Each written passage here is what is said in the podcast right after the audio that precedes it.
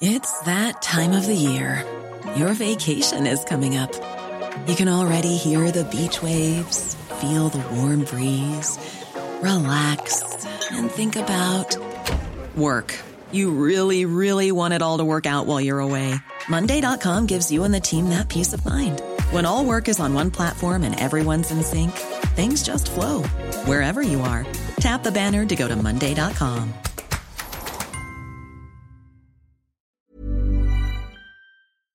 Heraldo Radio. La HCL se comparte, se ve y ahora también se escucha. Inicia. Las noticias de la tarde con Jesús Martín Mendoza en Heraldo Radio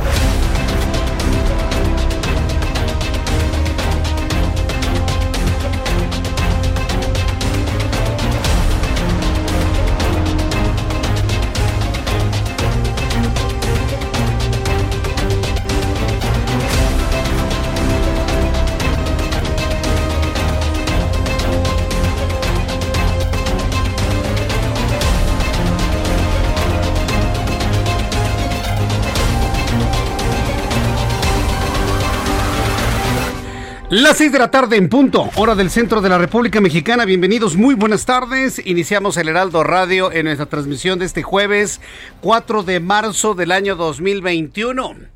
Quiero agradecerle a mi compañero Manuel Zamacona, quien ayer le acompañó con las noticias aquí en el Heraldo Radio. Estuvimos ayer un día de descanso.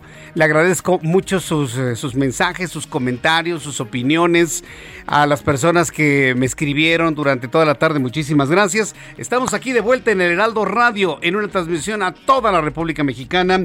Súbale el volumen a su radio, que le tengo la información más importante hasta este momento. En primer lugar, en este resumen de noticias le informo que las Comisiones Unidas de Salud y de Justicia de la Cámara de Diputados acordaron aprobar el dictamen que autoriza el uso lúdico de la marihuana. Y en el proyecto circulado hoy se confirma definir en la ley federal para la regulación de la marihuana. Mire, no habrá vacunas, no habrá medicamentos para los niños con cáncer, pero marihuana, mire, la que quiera por lo menos para fumársela y de esta manera olvidar la tragedia que le cayó a este país a partir del año 2018. Así lo digo. No habrá medicamentos para los niños con cáncer, pero sí va a haber marihuana. ¿Sí? No estaremos sanos, pero vamos a estar bien marihuanos en el país. Y que alguien me diga lo contrario. Un gobierno que está más preocupado por liberar que la gente fume marihuana bajo su propia decisión a tener medicamentos contra el cáncer, a comprar más vacunas, a generar condiciones para el desarrollo económico, a apoyar a las empresas. No, están enfocados para que usted y yo nos fumemos un churro. Vaya un gran aplauso a los legisladores del país que más que estar preocupados por el beneficio de la sociedad, están más preocupados por lo que le conviene en agenda exterior e internacional al gobierno de la disque cuarta transformación. Le voy a tener todos los detalles más adelante de esto que me parece que es gravísimo. Lo único que nos queda es blindar a nuestros hijos para que sepan decir no a esta basura llamada marihuana. Es una basura. Yo he visto gente como ha sucumbido en la adicción, se les cocina el cerebro. No estoy hablando de la marihuana medicinal, es otra cosa. No estoy hablando cuando se la fuma en churros y que piensan que con eso ya son muy libres, ya son muy intelectuales. Este, los intelectualoides dicen, no, fumar marihuana hace a un país completamente libre. No es cierto. Tenemos un grillete más, el grillete de la marihuana. Vaya país. A mí no me gusta este México que se está haciendo. ¿A usted le gusta? A mí tampoco.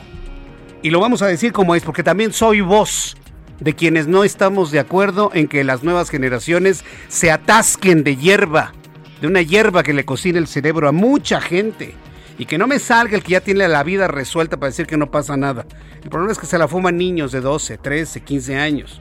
Niños inteligentes que sucumben en una adicción que los vuelve verdaderos guiñapos a muchos de ellos. Y vaya usted a los centros de readaptación social y vaya usted a los centros de integración juvenil para que vea lo que esa hierba le hace a la gente que se vuelve adicta.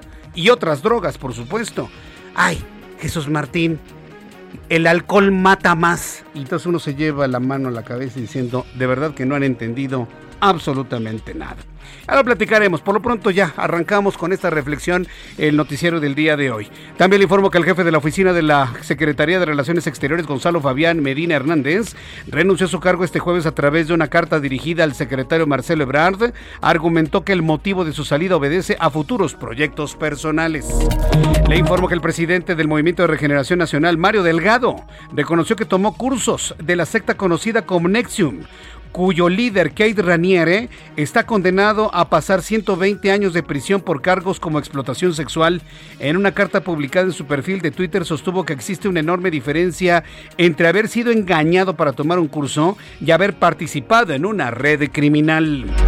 El titular de la Secretaría de Seguridad Ciudadana, Rosa Isela Rodríguez, presentó la estrategia de protección en contexto electoral con el que se busca sancionar la violencia política. Muy buena decisión que ha tomado Rosa Isela Rodríguez. Se busca sancionar la violencia política, dar protección a los candidatos amenazados por el crimen organizado y castigar delitos de cuello blanco durante el proceso electoral que culminará con las elecciones del próximo 6 de junio. Esta es la voz de Rosa Isela Rodríguez, quien era secretaria de Seguridad Ciudadana a nivel federal. La Secretaría de Seguridad y Protección Ciudadana ha unido esfuerzos con la Secretaría de Gobernación, la Consejería Jurídica, la Unidad de Inteligencia Financiera y el Centro Nacional de Inteligencia para establecer una mesa de trabajo con el propósito de tomar las previsiones necesarias respecto de prevenir, sancionar la violencia política y proteger a candidatos o aspirantes amenazados por el crimen organizado y el crimen de cuello blanco. Eso es lo que ella dice. Y pues también el del cuello negro, Rosicela. No nada más se centren en los empresarios que son los principales enemigos de la izquierda y el comunismo que se busca implantar en el país. También hay delincuentes de cuello negro, ¿eh? También los hay. Y de, de cuello moradito, color camote también, ¿eh? Hay de todos los colores, no nada más de cuello blanco. También le informo que la Secretaría de Relaciones Exteriores reveló que solicitó al gobierno de Argentina una solicitud de extradición contra el empresario Carlos Ahumada para que responda a nuestro país por un presunto incumplimiento en obras que le fueron asignadas a sus empresas. Que ni le muevan a Carlos Ahumada, ¿eh? Porque él sí habla, ¿eh? y podría revelar muchas cosas implicadas en los segundos pisos de la Ciudad de México cuando el actual presidente era jefe de gobierno. Va a ver que tarde o temprano finalmente va, como, como dicen popularmente, va a despepitar Carlos Ahumada si lo siguen presionando. Por lo pronto, mire, a la distancia y desde la barrera vemos esos toros. Hablando de toros, Félix Salgado Macedonio reaparece tras reposición de selección de Morena en Guerrero. El todavía candidato de Morena al gobierno de Guerrero, Félix Salgado Macedonio, reapareció en público a unas horas de iniciarse el proceso electoral en la entidad en una reunión que sostuvo como parte de su equipo en un restaurante en Acapulco. Para que vea usted la manipulación tan horrenda de este partido político en Guerrero. Dijeron que iban a reponer el procedimiento, que le quitaban la candidatura a Macedonio. Pues ni le quitaron la, candidatura a Macedonio ni hicieron la encuesta. Por lo tanto, se queda el mismo candidato, Félix Salgado Macedonio. Yo quiero en este momento que todos los grupos femeninos y feministas me digan qué opinan de este manejo. No hubo encuesta, no hubo reposición y se quedó Macedonio como candidato de Morena al gobierno del estado de Guerrero. Yo le invito a los grupos femeninos a que me den su opinión a través de dos plataformas, Twitter, arroba Jesús Martín MX y a través de YouTube en el canal Jesús Martín MX. Y le informo que la Policía de Investigación detuvo este jueves por el delito de homicidio calificado a Juan Pablo Quintero, sobrino del fugitivo más buscado por la DEA, Rafael Caro Quintero, Juan Q. El Pablito fue detenido en la colonia Rancho Blanco, municipio de Atizapán de Zaragoza, en el Estado de México. En este resumen le informo que al inaugurar las estaciones Campo Revolución y Tlaspesco de la línea 1 del cablebús, la jefa de gobierno de la Ciudad de México, Claudia Sheinbaum, afirmó que se inicia una etapa histórica para el transporte público de la capital y que esta obra funcionará en su totalidad a partir del 20 de junio. Esto fue lo que dijo la jefa de gobierno, Claudia Sheinbaum, en la inauguración del cablebus. Hoy entra en operación la antena de Tlalpesco Campo Revolución. Tendrá una operación gratuita durante alrededor de mes y medio eh, para el conocimiento de todos los habitantes de Cuautepec, pero también quien quiera venir de otros lados de la ciudad a conocer este sistema de transporte público. Y entrará ya en operación definitiva esta línea 1 del cablebús alrededor del 20 de junio. Requiere un mes de operaciones eh, de pruebas para que sea totalmente seguro. Esto fue lo que comentó la jefa de gobierno. Mire, ya me tocó ver y le transmití imágenes del nuevo cablebús en nuestro programa de televisión a las 2 de la tarde. Si usted no lo sabe, su servidor Jesús Martín está en televisión con las noticias de 2 a 3 de la tarde en el canal 10.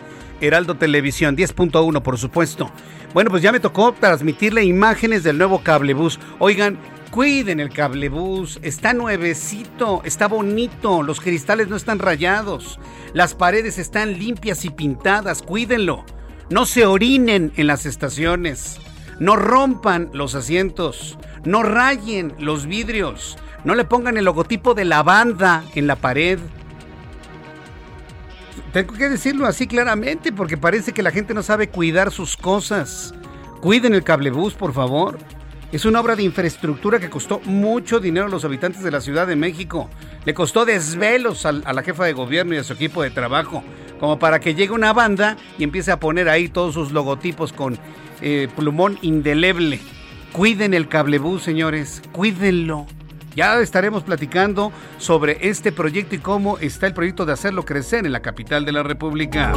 América Latina no alcanzará la inmunidad de rebaño durante 2021 debido a un fuerte acaparamiento internacional por el acceso a las vacunas, lo que afecta muy negativamente a la región, aseguró la secretaria ejecutiva de la Comisión Regional de Naciones Unidas, Alicia Bárcena. También informo que el presidente de Brasil, Jair Bolsonaro, pidió a los brasileños que dejen de quejarse y de llorar por la pandemia del nuevo coronavirus y volvió a mofarse de las medidas de distanciamiento social que estos días están aplicando algunos gobernadores de los estados, informaron medios locales. Yo también conozco uno que se mofa de las medidas y se mofa del cubrebocas. Ya, sabe de quién hablo, ¿verdad? Ah, bueno. Pues para que vea que no nada más en Brasil se mofan de las medidas de sana distancia. Cuando son las 6 de la tarde con 11 minutos hora del centro de la República Mexicana, vamos con nuestros compañeros corresponsales en el país.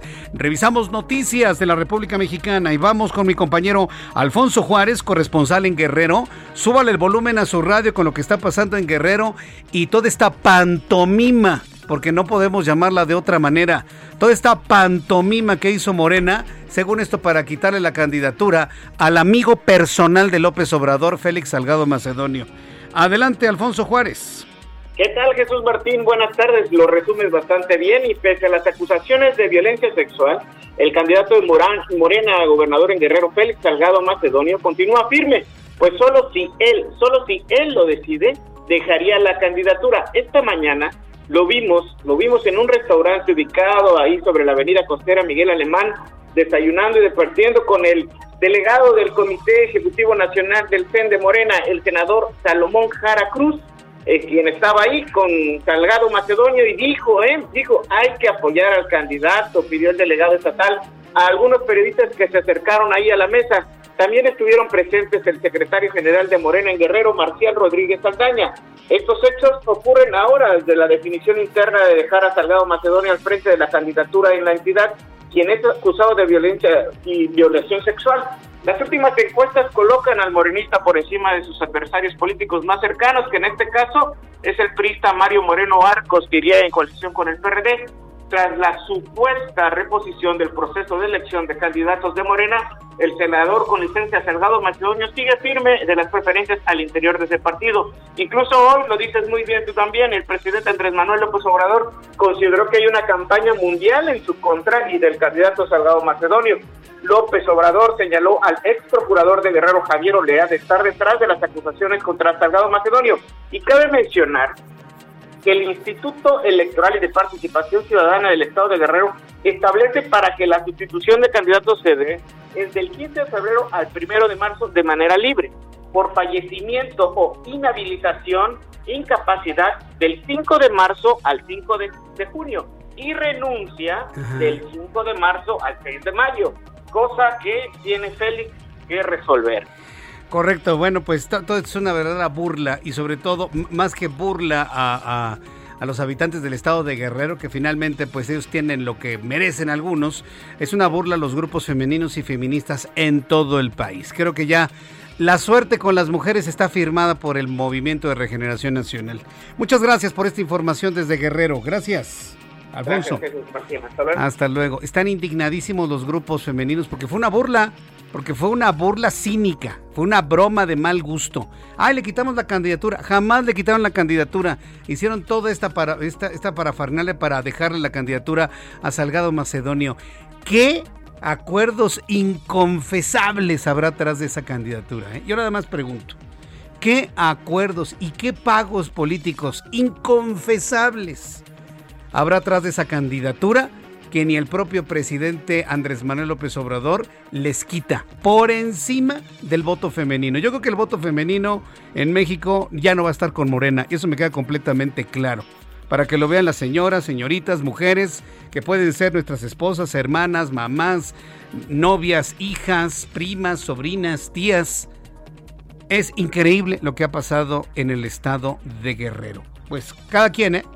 Yo creo que el Movimiento de Regeneración Nacional ha firmado su propio destino rumbo a las elecciones del próximo 6 de junio. Mientras tanto, nos viajamos hasta el estado de Nuevo León con Daniela García en Monterrey. Adelante, Daniela.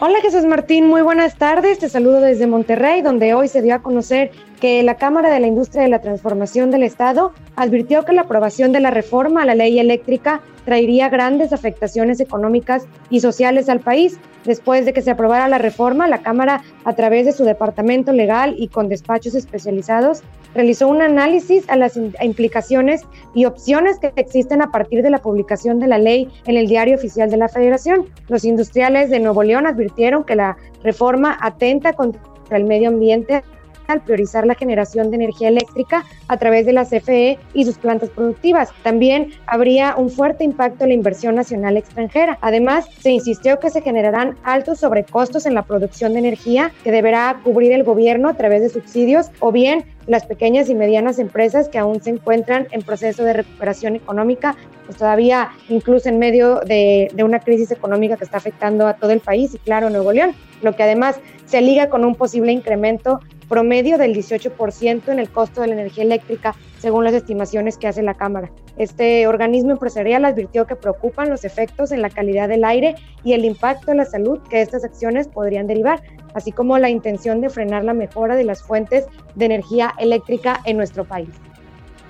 Correcto, gracias por la información desde Nuevo León, estimada Daniela García. Nos escuchamos a partir de las 7 allá en Monterrey. Así es, Jesús Martín, muy buenas hasta luego. Para nuestros amigos que nos escuchan en Monterrey, Nuevo León, recuerden que este programa empieza a las 6. Nos pueden seguir a través de nuestras plataformas digitales en la página del Heraldo de México, www.heraldodemexico.com.mx y a través de nuestra aplicación del Heraldo de México y también a través de mi canal de YouTube en el canal Jesús Martín MX. Y vamos hasta el estado de Puebla con Claudia Espinosa. ¿Qué información nos tienes esta tarde, Claudia? Adelante.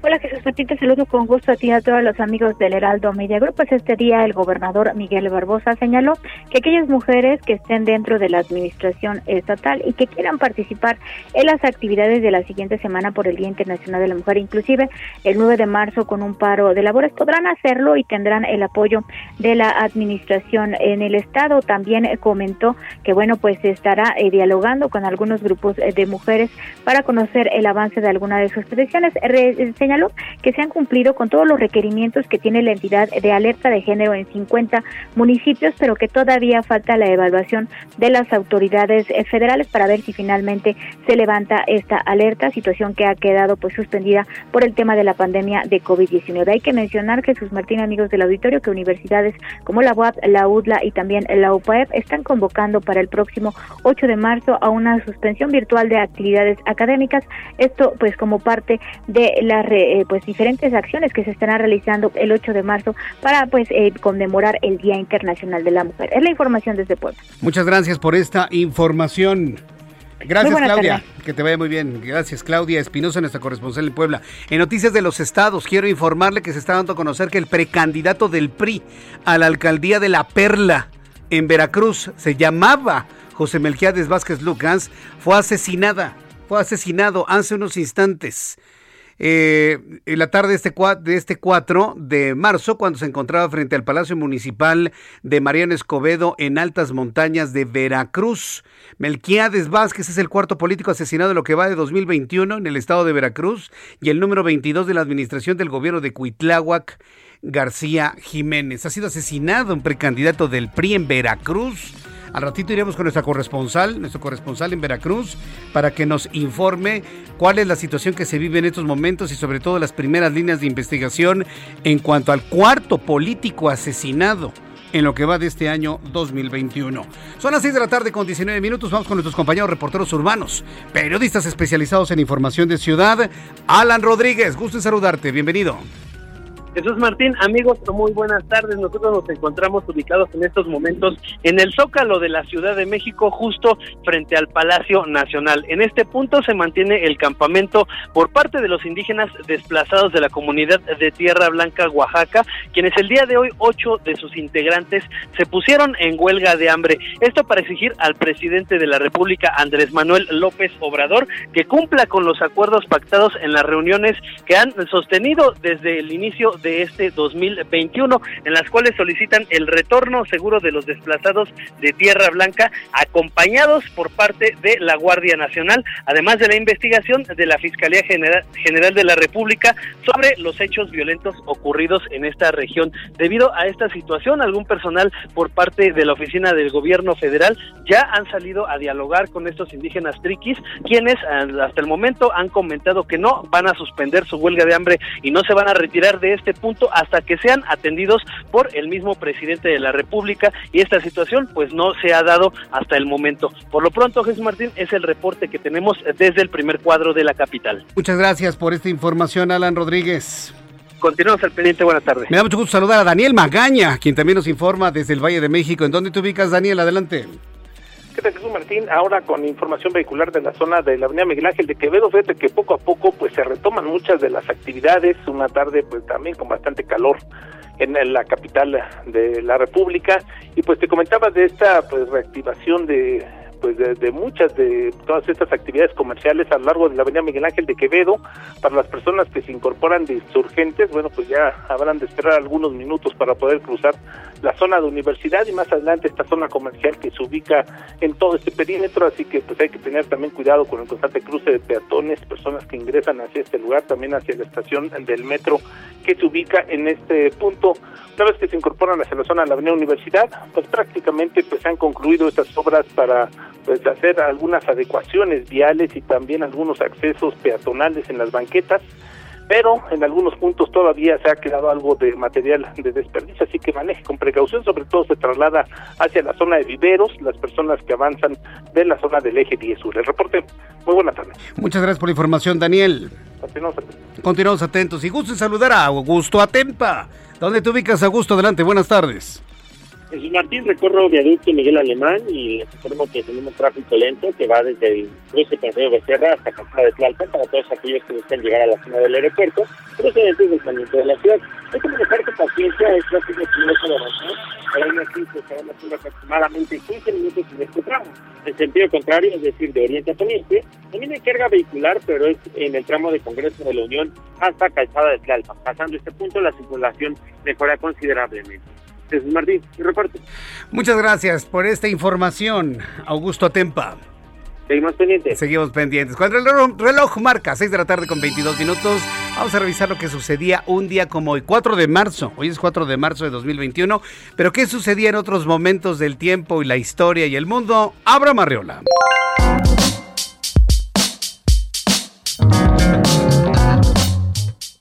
Bienvenidos. Esto es Un día como hoy en la historia 4 de marzo. 1813. Félix María Calleja se hace cargo del gobierno de Nueva España como segundo jefe político superior, con base en la Constitución de Cádiz. En 1840, Yucatán se separa de México como protesta contra el gobierno centralista de Antonio López de Santa Ana. 1913, Ignacio L. Pesqueira, gobernador interino de Sonora junto con la legislatura local, desconoce a Huerta y se organiza la rebelión sonorense contra ese gobierno. Amigos, esto fue un día como hoy en la historia. Gracias. Gracias Abraham Arreola por las efemérides del día de hoy. Y bueno, pues ya en unos instantes vamos a ir a los mensajes, ¿verdad? Rápidamente le informo cuál es el pronóstico del tiempo para las siguientes eh, ciudades. Rápidamente le doy a conocer máximas, mínimas y en este momento cómo nos trata el clima. Qué calor en la capital del país. ¿eh? Vamos a tener días en los donde la temperatura sea inclusive más alta que en Acapulco, pero con un calor muy distinto. El calor de la Ciudad de México es seco, es feo, es deshidratante. En Acapulco, como estamos frente al mar, bueno, pues no es tanto. Saludos amigos de Acapulco, Guerrero. ¿Cómo ven el asunto de, de Félix Salgado Macedonio? Eh? ¿Cómo, ¿Cómo lo ven? Yo le invito para que nuestros amigos en Acapulco que me escuchen en el 92.1 de FM me envíen sus comentarios a través de nuestra plataforma de YouTube en el canal Jesús Martín MX. Ciudad de México, la temperatura en este momento es de 26, mínima 10, máxima 29. En Guadalajara, Jalisco, 28 en este momento, mínima 9, máxima 33. Y en la ciudad de Monterrey, Nuevo León, mínima 12, máxima 28 en este momento, 27. Voy a ir a los anuncios. Al regreso le tengo toda la información sobre la marihuana. Le, le dicen cannabis para hacerlo menos impactante. Regreso con esto después de los anuncios. Escuchas a Jesús Martín Mendoza con las noticias de la tarde por Heraldo Radio, una estación de Heraldo Media Group. Heraldo Radio.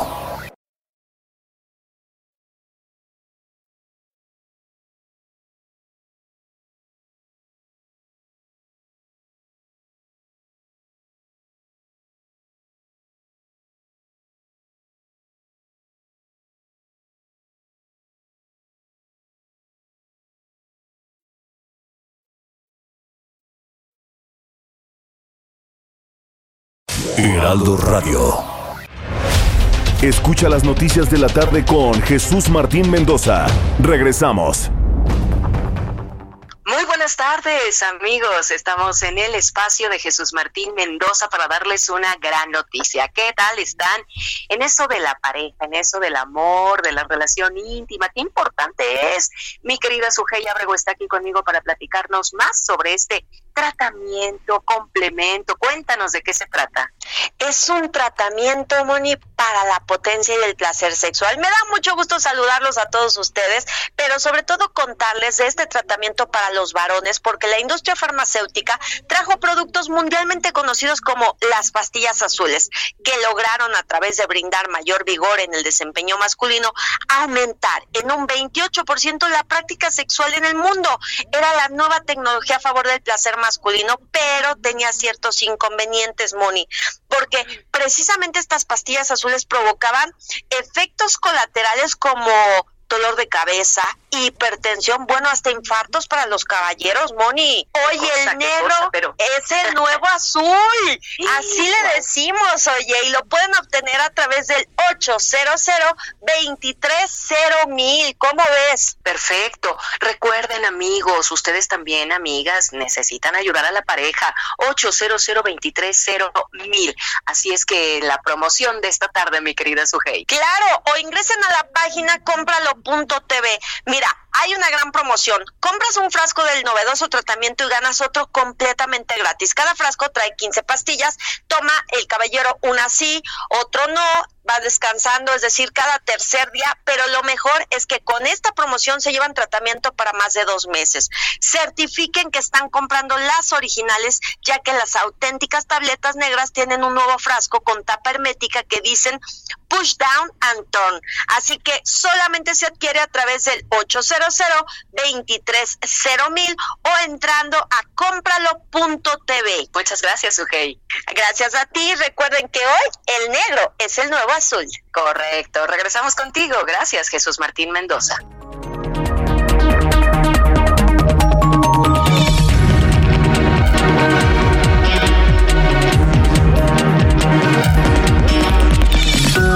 son las 6 de la tarde con 32 minutos, las 6 de la tarde con 32, hora del centro de la República Mexicana. Bien, pues vamos con este tema que va a ser muy comentado. Mire, cuando Andrés Manuel, y lo, quiero dejar aquí de alguna manera eh, planteado, ¿sí?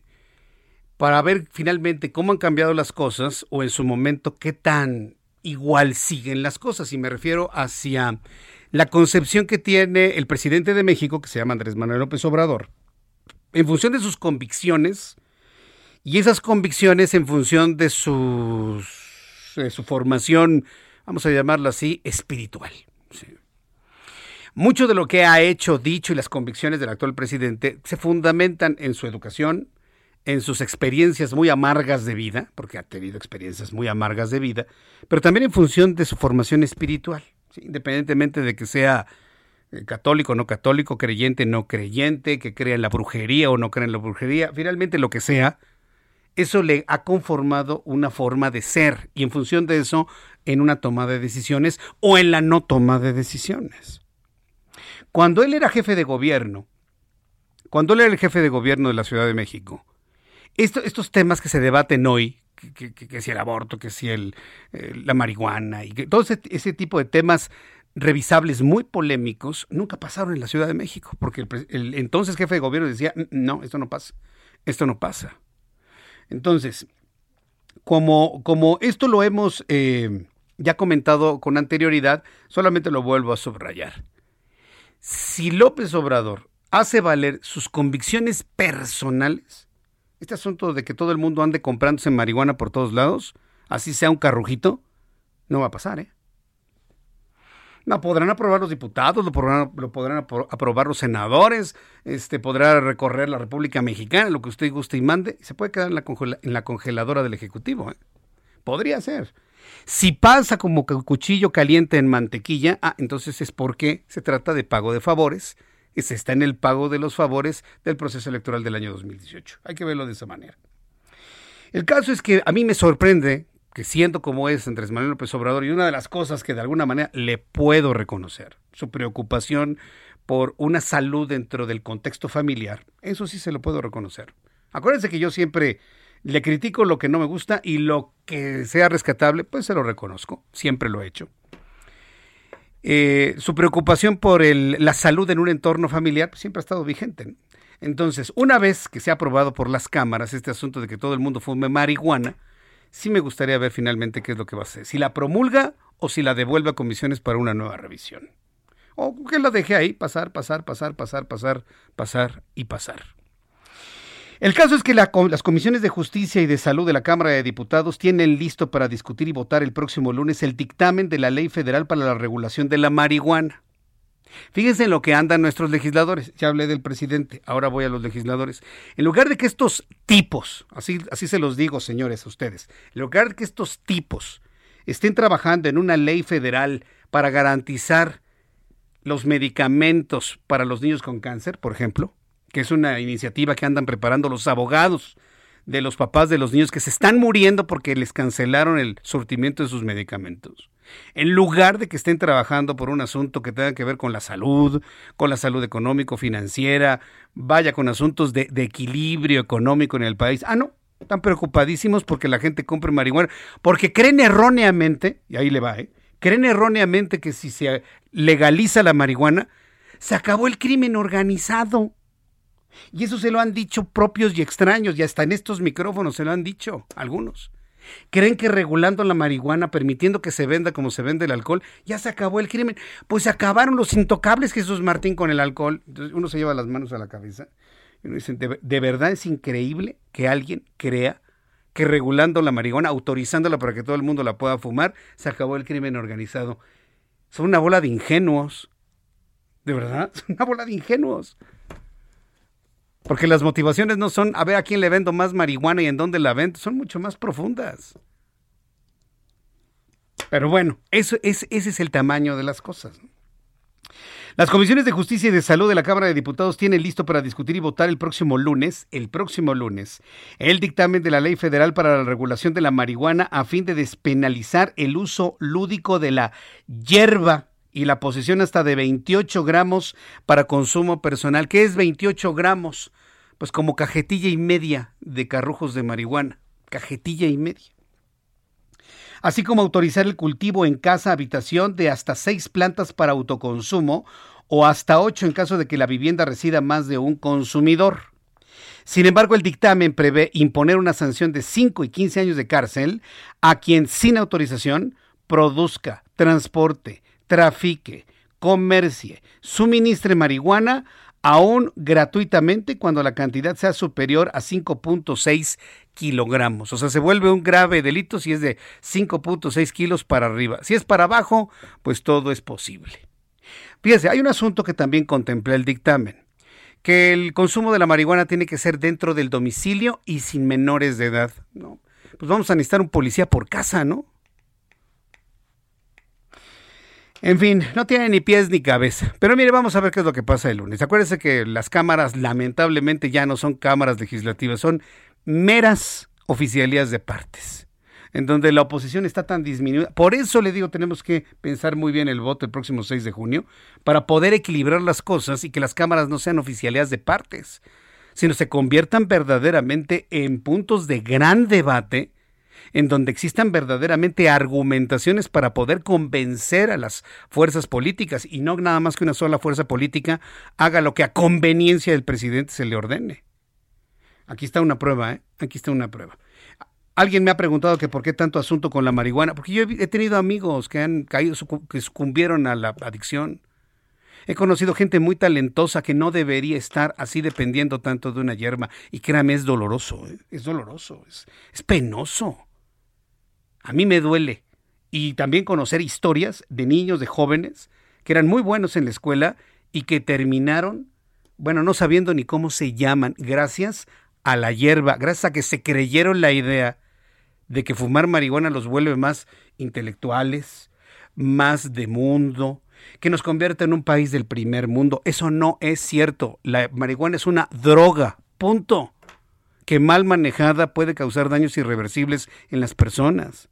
Y cuando dije mal manejada es que cuando se maneja correctamente como medicina puede tener algún beneficio. Yo también sé que la medicina alópata ya superó mucho los posibles beneficios contra el dolor de un este, de, la marihuana, ¿no? Un medicamento alópata. Pero bueno, vamos a pensar que la marihuana este, medicinal funciona. Pero la lúdica, la lúdica, tengan mucho cuidado y sobre todo papás, mamás, vamos a blindar a nuestros hijos a que aprendan a decir no de manera oportuna.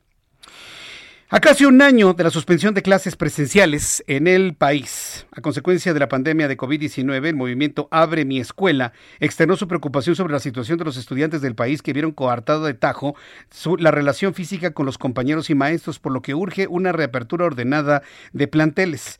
Para hablar de esto, saludo con muchísimo gusto a Gonis Borboya. Eres, ella es vocera de este movimiento Abre mi escuela. Gonis Borboya, me da mucho gusto saludarla. Bienvenida. Buenas tardes. Hola Jesús Martín, buenas tardes y buenas tardes a todos los que nos escuchan. ¿Cuál es la prisa de abrir las escuelas? Em, ¿Cuál es la prisa de abrir las escuelas, Jesús Martín? La necesidad de los niños por las afectaciones que están teniendo de al no poder asistir a las escuelas. Ah, eh, perdón, aquí la voy a interrumpir, porque ya van varias, ya van varias veces que me dicen que los niños se ven terriblemente afectados porque no van a la escuela. Perdón, pero yo no conozco un niño que esté afectado por estar con su mamá y por estar con su papá. Eso a mí como padre de familia, a mí me ofende, porque tengo, espéreme tantito, porque yo tengo hijos que no van a la escuela y son profundamente felices. No es la generalidad, pero están felices de estar con nosotros. Extrañan a sus amigos. Sin embargo, yo no creo que un hijo se le afecte su emoción por estar con su mamá o con su papá. Tal vez la mamá porque no pueda trabajar o el papá porque no pueda trabajar, pero los niños no, ¿eh? O a ver, ¿en, qué, ¿en, qué, basan de que los niños se afectan emocionalmente estando en su casa? Claro, Jesús Martín, sobre todo los tuyos que tienen la fortuna de poderse quedar con su mamá y con su papá. Por eso, la propuesta que nosotros hacemos es que se abran las escuelas no para todo el mundo, sino para quien requiere ese servicio. Como tú sabes, en México eh, eh, tenemos amplísima cantidad de familias en donde si no trabajan el papá y la mamá, la familia no puede cubrir sus necesidades básicas. Sucede que esos niños se están quedando a veces solos en sus casas, sin ser atendidos por nadie, y estamos hablando de, de menores chiquitos, o están saliendo a acompañar a sus papás a sus trabajos, en cuyo caso el tema de la no movilidad y de la protección a los menores o por el contagio no está siendo cubierto y protegido. Y por otro lado, te repito, tiene suerte de tener hijos a quienes el encierro no les ha afectado. Pero hay estudios científicos comprobados y, medidos, no lo estoy diciendo yo y no los estoy diciendo nada más porque hablo de los hijos de mis amigas, sino te lo digo con estudios, e, el, el índice de suicidios ha subido en ciertos rangos de edad. Y toda esa información ya está documentada. Y tiene que ver no tanto con el encierro, que, que atendía a la necesidad de, control, de controlar el virus en un momento dado, sino al encierro prolongado para quienes sí han estado encerrados. Entonces, las afectaciones no solo son eh, la tristeza y la, el tema de querer ver a sus amigos. Hay niños, por ejemplo, hay niños eh, que tienen discapacidades para quienes conectarse por computadora es imposible y han visto unos retrocesos grandísimos en los avances que tenían porque la falta de convivencia y la falta de poder estar con personas que pueden encargarse de su desarrollo han, han mermado su posibilidad de seguir adelante. Entonces, abre mi escuela no es que proponga que abramos las escuelas como las conocíamos, sino que evaluemos la posibilidad de atender las necesidades de todos los grupos de familias que existen en México, no solo los de los que tienen la fortuna, como tú, de que o su papá o su mamá los atiendan para que estén cubiertos en todas sus necesidades. Afortunadamente la mayoría de los niños tienen, tienen sus hogares y si no es mamá, es tía, es abuelo o hay alguien, alguien mayor, la mayoría de los hogares. Entiendo la parte que ustedes plantean de que sea para quienes necesitan el servicio, pero vuelvo a lo mismo. Noto una prisa, una prisa que a mí me gustaría que mejor las escuelas particulares, y mis hijos van a escuelas particulares, ¿eh? me gustaría que las escuelas particulares fueran más honestas en decir, señores, tenemos que abrir o desaparecemos, tenemos que abrir o perdemos una subvención, tenemos que abrir o perdemos el apoyo fiscal. Yo creo que eso sería mucho más claro, mucho más honesto, mucho más entendible, a tener que hacer toda una argumentación que lamentablemente, Gonis, en este momento no se sustenta, porque el criterio, no nada más en México, sino en el mundo entero, es abrir cuando los, los semáforos epidemiológicos estén en verde. Porque aquí los que más, aquí los más perjudicados van a ser los maestros y los padres de familia más que los niños. no sé qué sabes de Abre mi escuela, pero Abre mi escuela es un movimiento ciudadano, no de escuelas particulares. Es de escuelas, eh, es, es para la educación en general y para los derechos de los niños no hacemos distinción entre escuelas públicas y particulares. De hecho, reconocemos una necesidad mayor en las escuelas públicas y en los niños de las escuelas públicas y las familias de este que, sus hijos asisten a escuelas públicas por regresar. Entonces, se me hace que no no no conoces muy bien el movimiento ni las motivaciones del mismo. Nosotros. Precisamente por eso está usted en entrevista aquí, para que nos explique qué es. Porque aunque me diga que estoy en desconocimiento, soy un ignorante, como toda la gente que no sabía que existía su movimiento, porque el mensaje no nada más para mí, sino para la gente que está en. No, es que, no, no, sí, perdóneme, pero es que yo le invito para que usted nos explique, no para que nos venga a insultar. Y aquí el asunto es, díganos claramente cuál es la prisa porque aparte ya hay un acuerdo por parte de la Secretaría de Educación Pública que no se va a abrir ninguna escuela hasta en tanto no estemos en semáforo en verde. Este asunto del COVID-19 es gravísimo, se está muriendo mucha gente. Nosotros estamos proponiendo la apertura en el semáforo verde. Y hay por eso te digo que es importante niños que están en orfandad porque se les han muerto sus papás. Nosotros estamos proponiendo la apertura en el semáforo verde. Están desde la semana pasada queriendo abrir las escuelas, Gonis, por favor. no, yo no. Abre mi escuela, no. Si tú te metes a nuestra página, no. el semáforo en verde no lo vamos a ver hasta agosto, septiembre. ¿Está bien? Si es hasta agosto o hasta septiembre, está bien. Lo que nosotros no vamos a, a, condonar es que llegando al semáforo verde no estemos listos para abrir. Y no estamos viendo que se estén tomando las acciones necesarias para estar listos para abrir en verde. Y eso es lo que está promoviendo Abre mi escuela, una participación ciudadana activa de padres de familia, de sociedad civil, que se acerca a las autoridades y le dice, no están solos.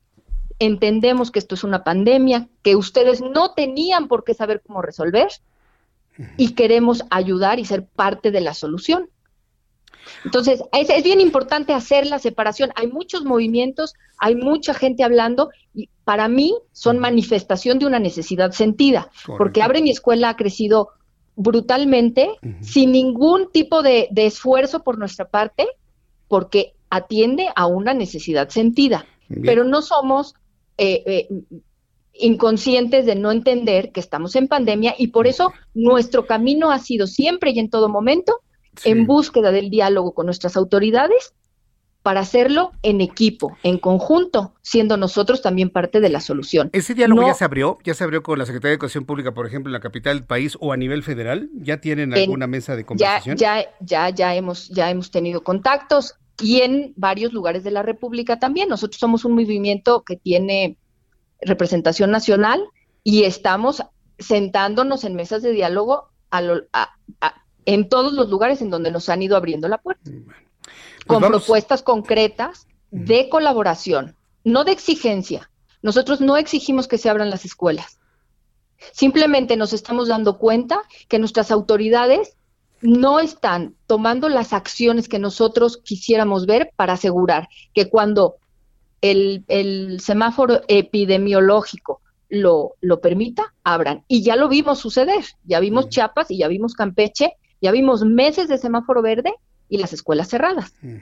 Sí, porque no han encontrado los puntos de coincidencia para poderlo abrir. Este, Gonis, quiero pedirle un favor, denos la página, por favor, de Abre, de, Abre mi escuela, para que el público y los papás que nos estén escuchando puedan conocer más de ustedes. ¿Cuál es la página de internet? Hashtag Abre mi escuela. Hashtag Abre mi escuela. ¿Y esto no me remite a dónde? A Facebook. A Facebook. Facebook o Instagram.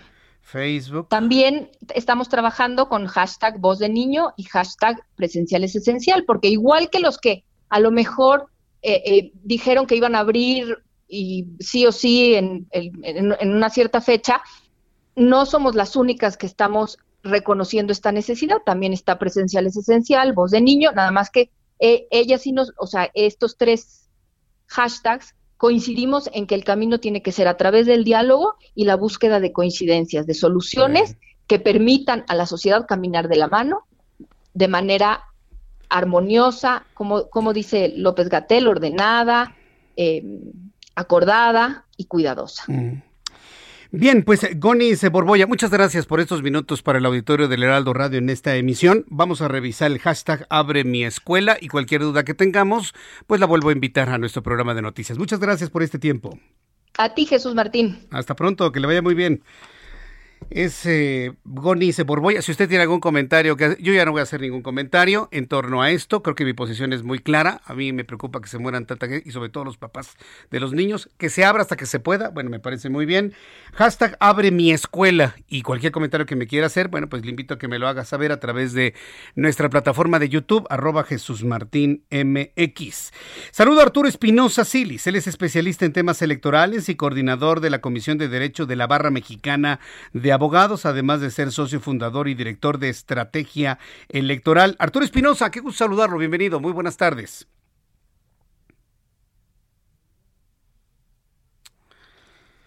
Mire, con él vamos a platicar sobre esta polémica situación que se vive en el estado de Guerrero en el Movimiento de Regeneración Nacional con la candidatura de Félix Salgado Macedonio. ¿Ya lo tenemos, este Orlando? Este, Arturo Espinosa, ¿cómo le va? Bienvenido, muy buenas noches ya.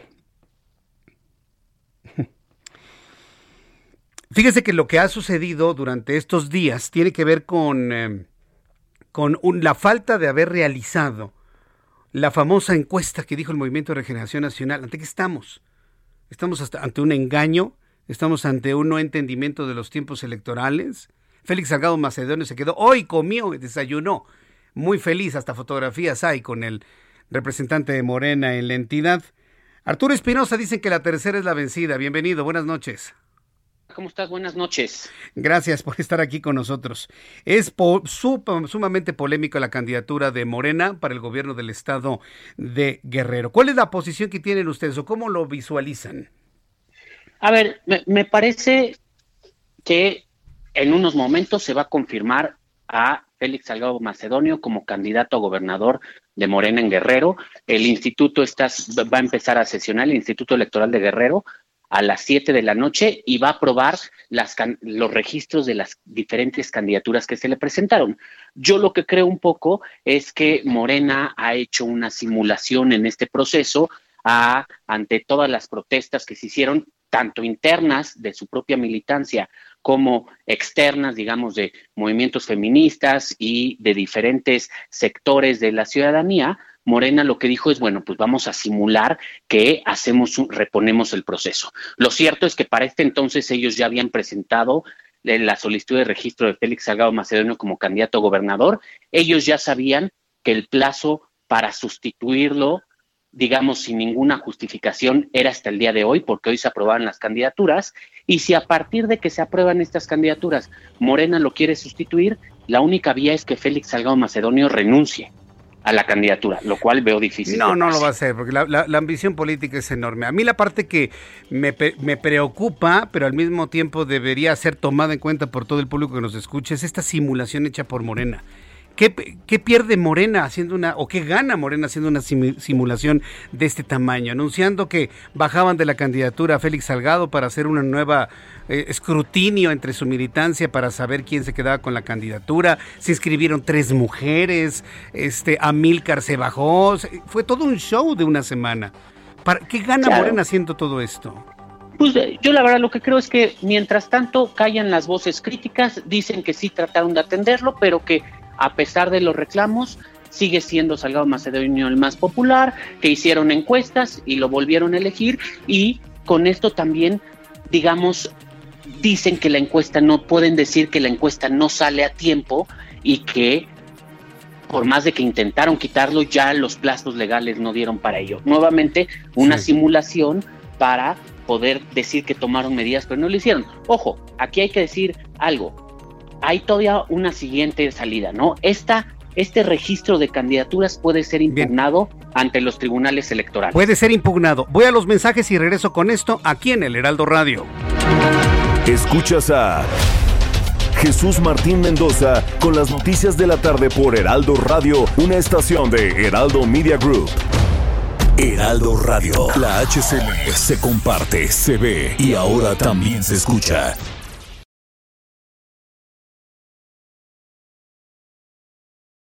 Heraldo Radio. La HCL se comparte, se ve y ahora también se escucha.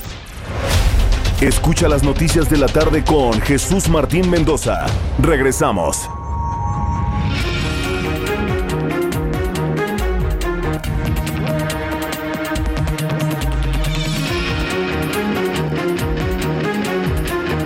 Ya son las 7 en punto, las 7 en punto hora del centro de la República Mexicana. Saludos amigos que a partir de este momento se unen a la transmisión del Heraldo Radio en toda la República Mexicana. En unos instantes voy a un resumen con las noticias más importantes, pero antes continúo platicando con Arturo Espinosa Silis, especialista en temas electorales y coordinador de la Comisión de Derecho de la Barra Mexicana de Abogados. Estamos hablando de la candidatura de Félix Salgado Macedonio por Morena para el gobierno del estado de Guerrero, que bueno, ya nos dijo Arturo Espinosa que es una verdadera simulación, que no les alcanzaron los tiempos legales, etcétera, etcétera. Pero nos decía Arturo Espinosa que todavía hay una alternativa para parar ese despropósito. ¿Cuál es, Arturo Espinosa?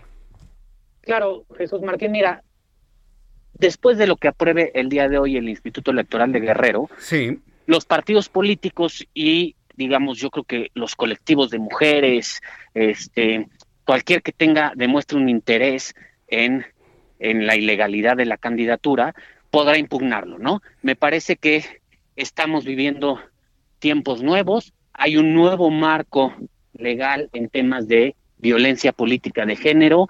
Eh, las autoridades electorales han tomado muchas medidas para evitar justamente que se postulen candidatos que tengan historial de agresión a mujeres.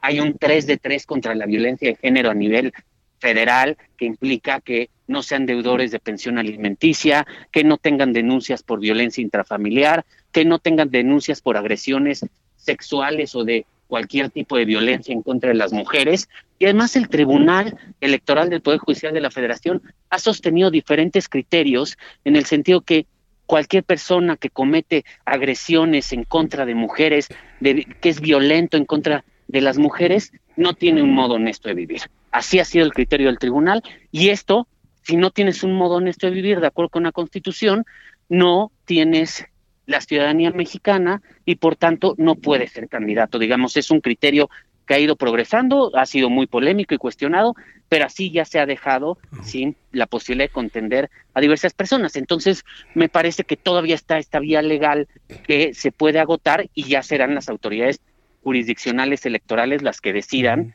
si en este caso aplica o no aplica una situación así. Entonces, creo que el tema todavía dará de qué hablar. Es decir, todavía, digamos, esto no es cosa juzgada, todavía con el tribunal se puede. Pero a ver, ¿Podríamos pensar en una independencia del Tribunal Electoral del Poder Judicial de la Federación? Y lo pregunto porque con López Obrador hay mucha gente que está muerta de miedo en este país, ¿eh? muerta de miedo. Ministros, magistrados, diputados, senadores, están periodistas, medios de comunicación, están muertos de miedo con lo que pueda decidir el presidente de este país. Ni con Salinas ni con Echeverría habíamos vivido algo semejante. Ante este escenario, podemos confiar en la independencia del Tribunal Electoral del Poder Judicial de la Federación para en un momento dado aplicar estos criterios y bajar la candidatura de Félix Salgado Macedonio? A ver, yo te diría, en el papel digamos que sí, deberíamos de confiarlo. El Poder Judicial de la Federación es autónomo, es un poder independiente, los magistrados tienen la obligación de ser imparciales y de ser independientes.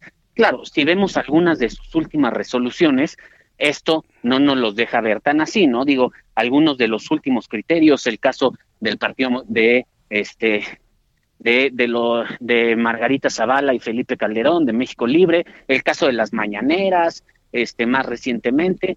Digamos, algunos de sus últimos criterios parecería que no actúan de este modo.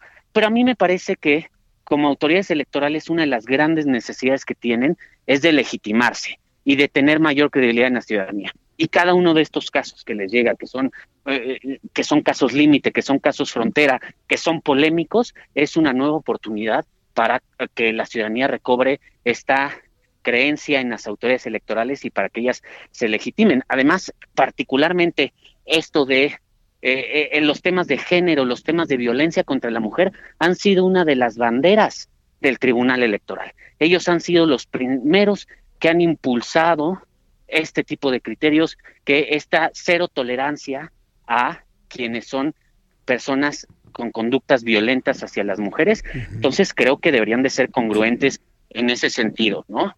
Eh, habría que verlo, tendría que pasar primero por el Tribunal Electoral de Guerrero y ya después llegar a la Sala Superior del Tribunal Electoral del Poder Judicial de la Federación. Pues a ver qué sucede, porque la verdad yo sí creo que va, va, va a ser, eh, le va a cobrar factura esta simulación a Morena en el proceso electoral del 6 de junio. No tengo la menor duda, definitivamente. porque, porque, la opinión pública no es tonta, ¿no? Digo, y, saben perfectamente bien cómo todos los medios, todos, radio, televisión, prensa, redes sociales, cubrimos con todo detalle lo que había anunciado la Comisión de Honor y Justicia. Eh, del Movimiento de Regeneración Nacional y ahora resulta que todo esto fue una pantomima, un, una puesta en escena, ¿no? Es, increíble y, yo creo que debe ser este es inaudito y no debe dejarse pasar una cosa así. Claro, mira, Jesús Martín, yo te diría, y si todo esto no funciona, la mejor, lo mejor que tenemos la ciudadanía es el voto. Habrá que castigarlo con el voto, ¿no? Ese es el último control que tenemos para estos casos y eso es lo que lo que se tiene que hacer valer. Me parece que hay una contienda en la que Morena en particular en Guerrero no va en coalición con otros partidos políticos.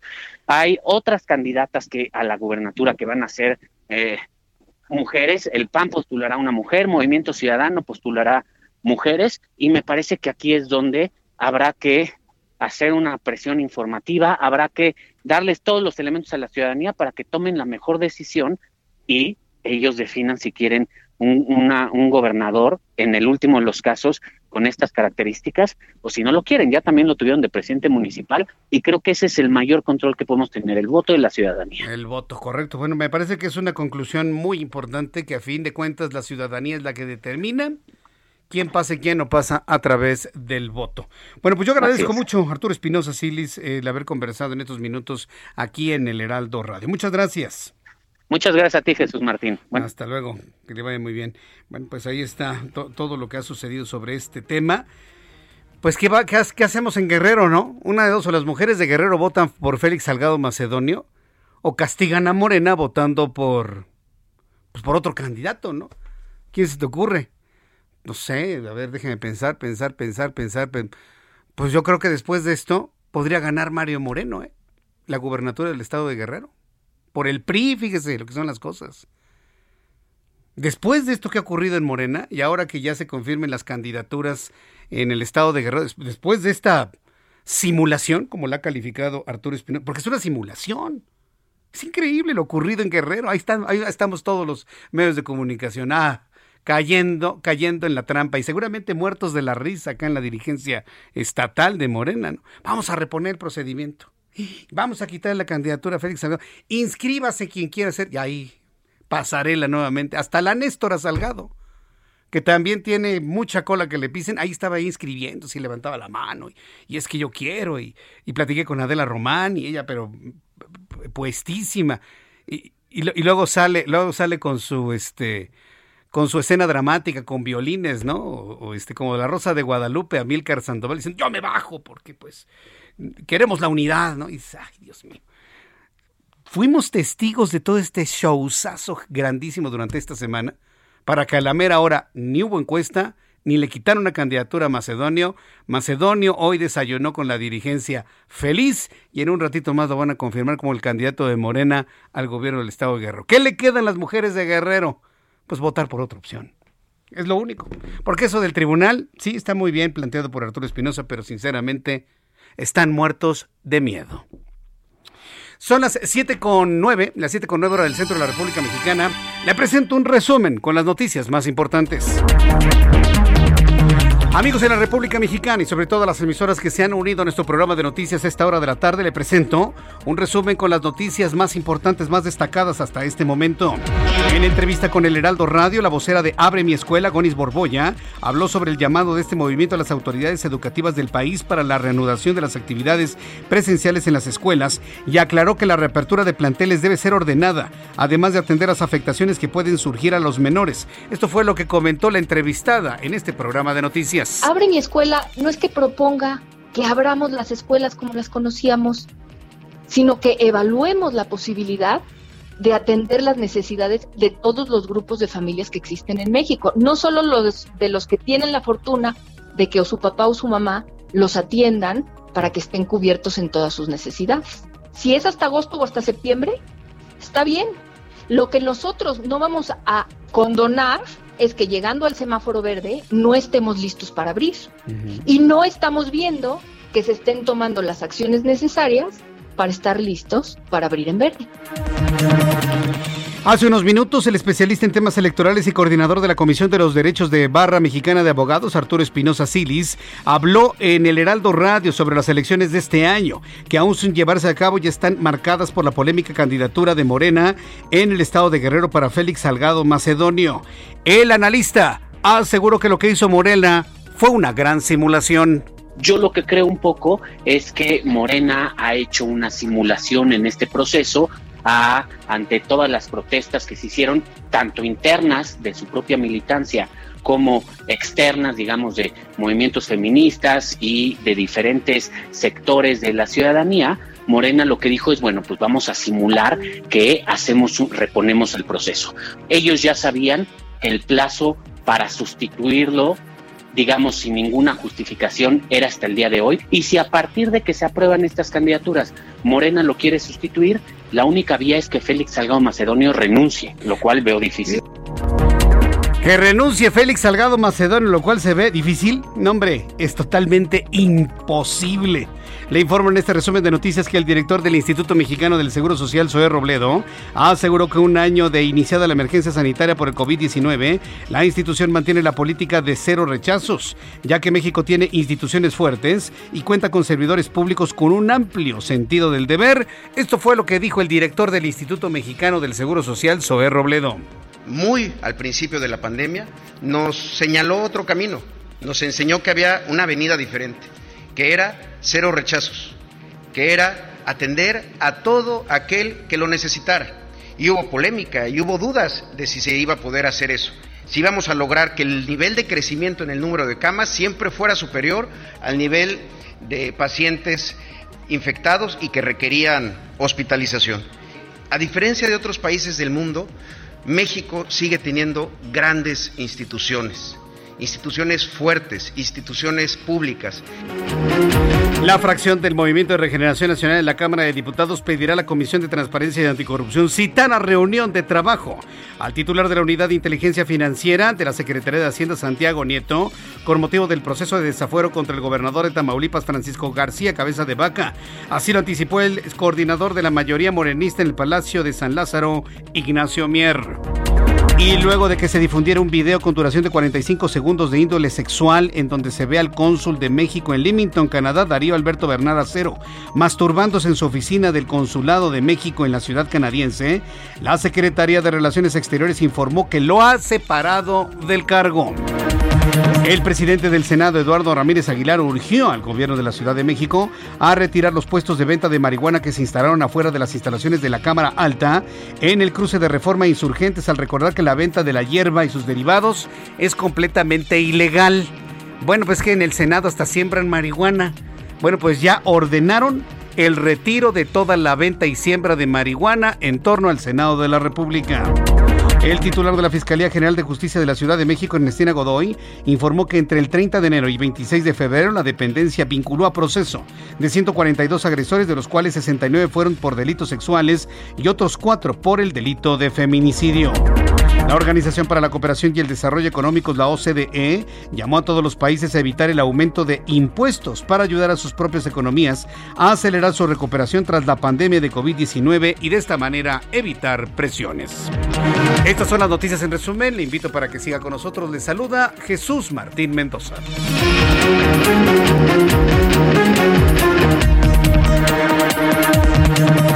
Ya son las 7 y cuarto, las 19 horas con 15 minutos, hora del centro de la República Mexicana. Escucha usted el Heraldo Radio.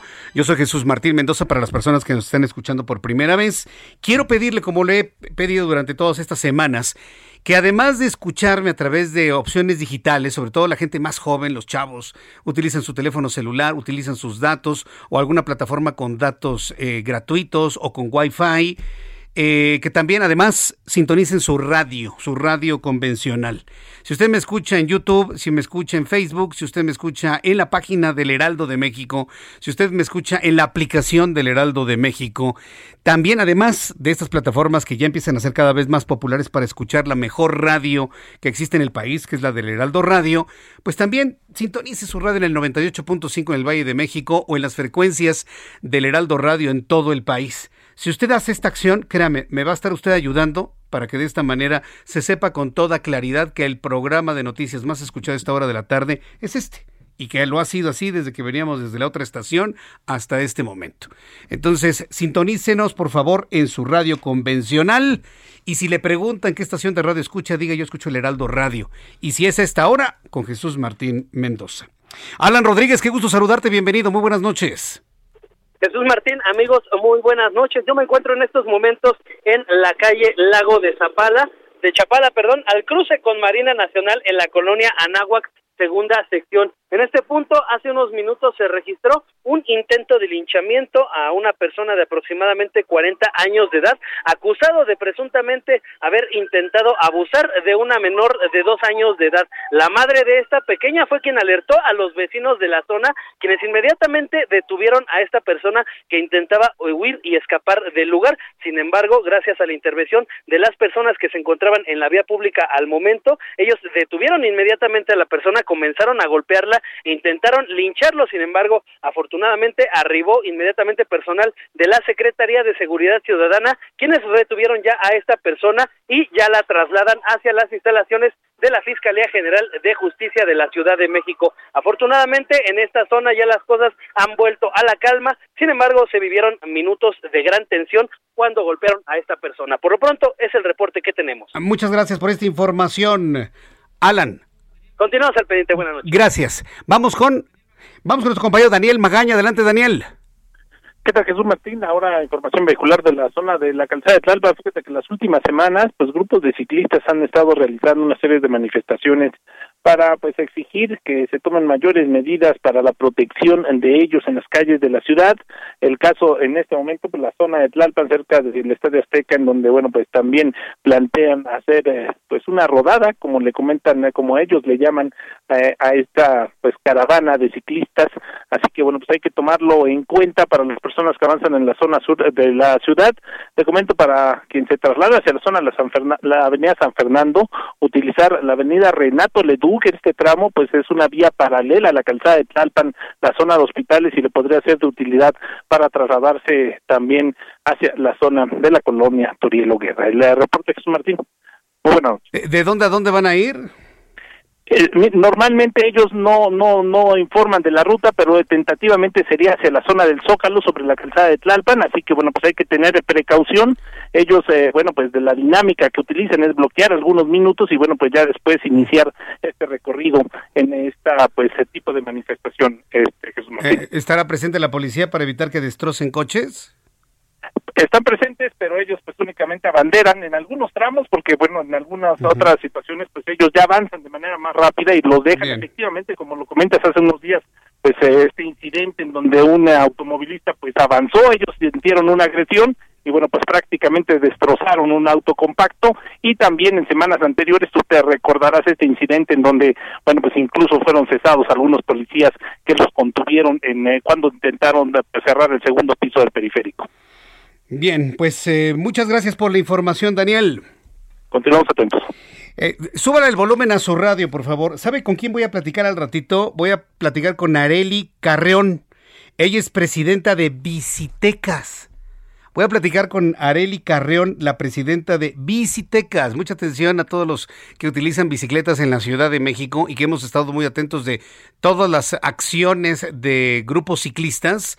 A mí lo personal lo que me da mucho gusto es que existen muchos grupos que están preocupados precisamente por una sana convivencia entre todas las formas de movilidad en la Ciudad de México. Y una de ellas es Bicitecas. Voy a platicar con Areli Carreón un poquito más adelante para que no se lo vaya a perder.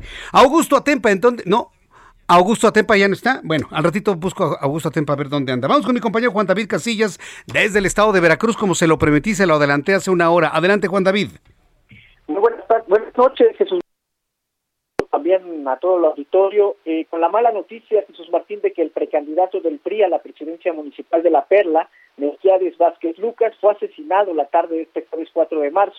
Los hechos ocurrieron alrededor de las 4 de la tarde en el municipio de Mariano Escobedo, este municipio ubicado en la zona centro del estado de Veracruz, en la región conocida como Altas Montañas.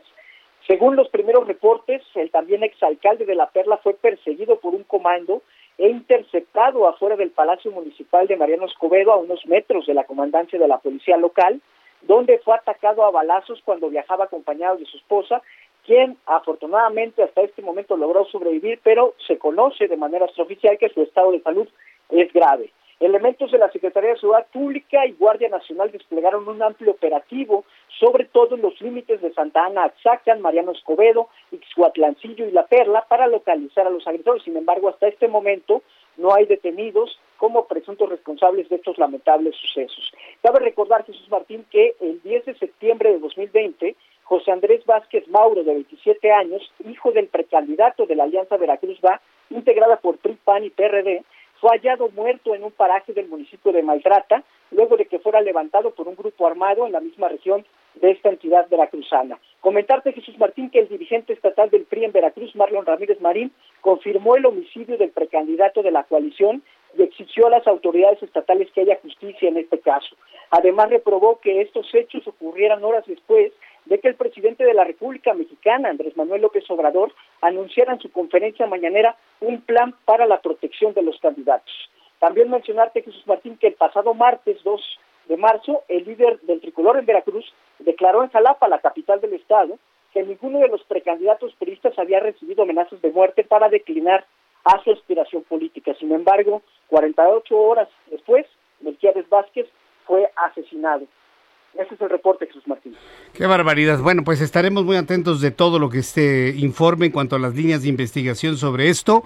El cuarto en lo que va del año y el número qué, 22 en la administración del actual gobernador, ¿verdad? Así es, el cuarto de precandidato y pues esperaremos a lo que informe la Fiscalía General del Estado para ver para dónde van las líneas de investigación. Los rumores apuntan a que había un conflicto ahí con el crimen organizado y por ello asesinaron a su hijo y posiblemente también fue el ataque de este. Gracias por esta información, Juan David. Te mando un abrazo, Jesús Martín. Hasta luego. Hasta luego, que te vaya muy bien. Bueno, pues son en este momento las 7.22.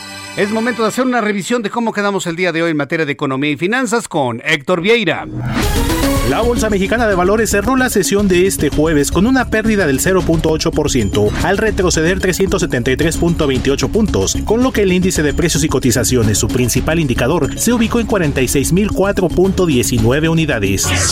En el mercado cambiario el peso mexicano se depreció 0.42% frente al dólar estadounidense, al cerrar la jornada en 20 pesos con 69 centavos a la compra y en 21 pesos con 8 centavos a la venta en ventanilla. El euro por su parte se cotizó en 24 pesos con 97 centavos a la compra y 25 pesos con 29 centavos a la venta.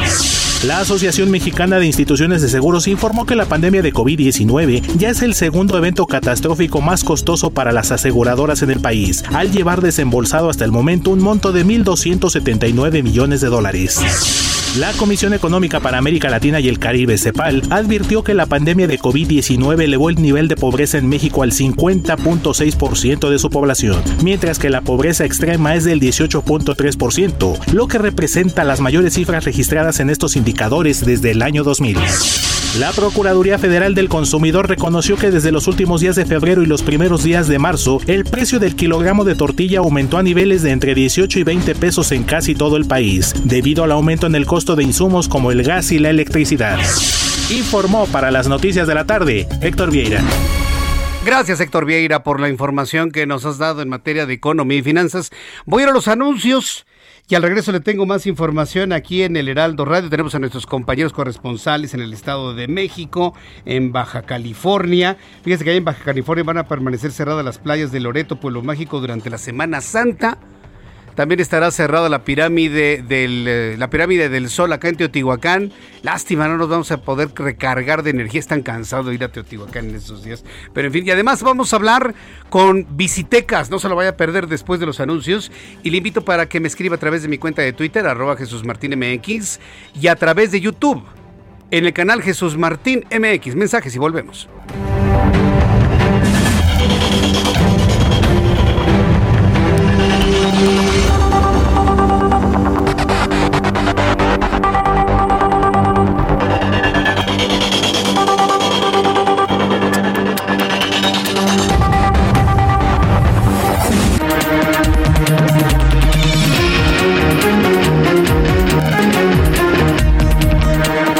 Escuchas a Jesús Martín Mendoza con las noticias de la tarde por Heraldo Radio, una estación de Heraldo Media Group. Heraldo Radio, la HCL se comparte, se ve y ahora también se escucha.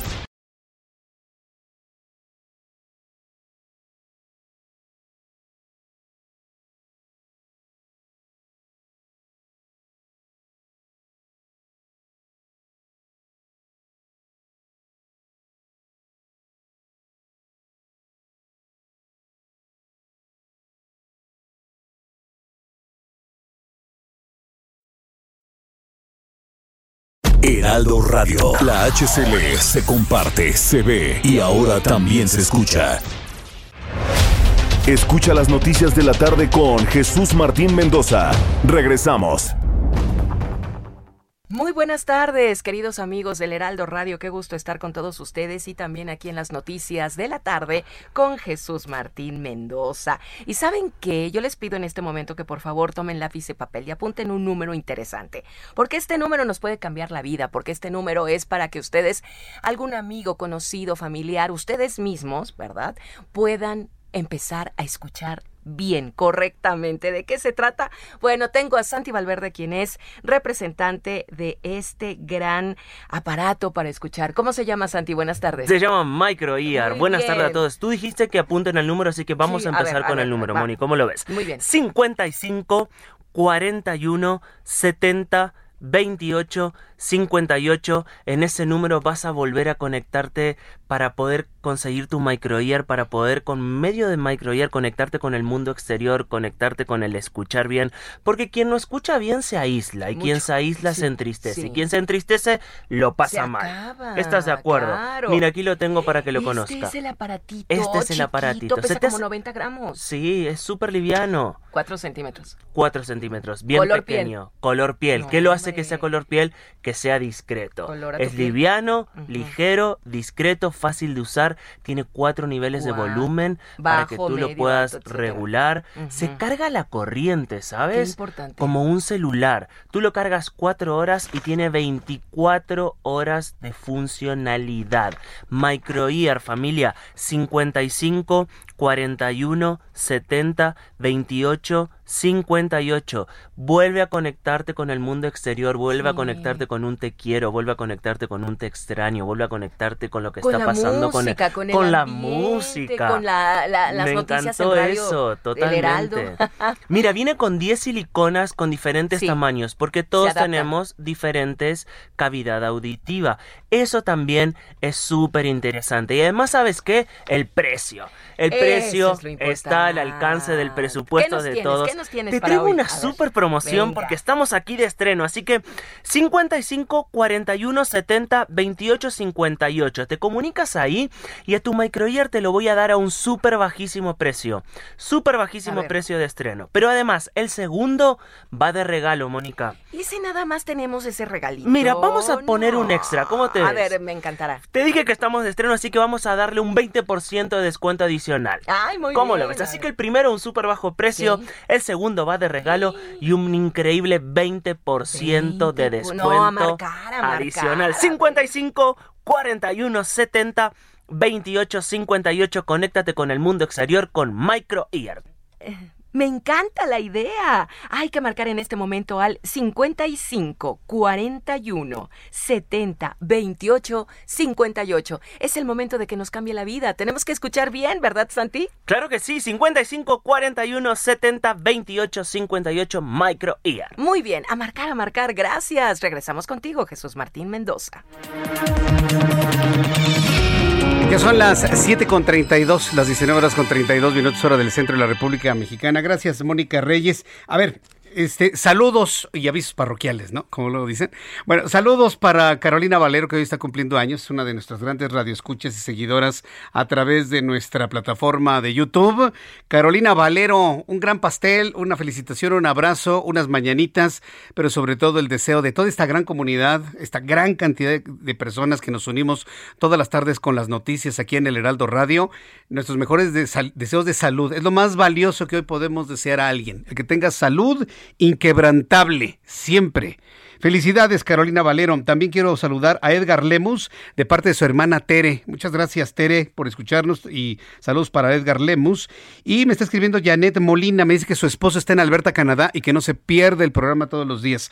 Para el esposo de Janet Molina y para ti, Janet, un gran abrazo, un gran saludo de parte de sus amigos del Heraldo Radio. Bien, hace unos instantes, uno de nuestros compañeros reporteros, Daniel Magaña, nos informaba que hoy, hoy jueves, se está realizando una rodada que tendrá como destino el Zócalo de la Ciudad de México.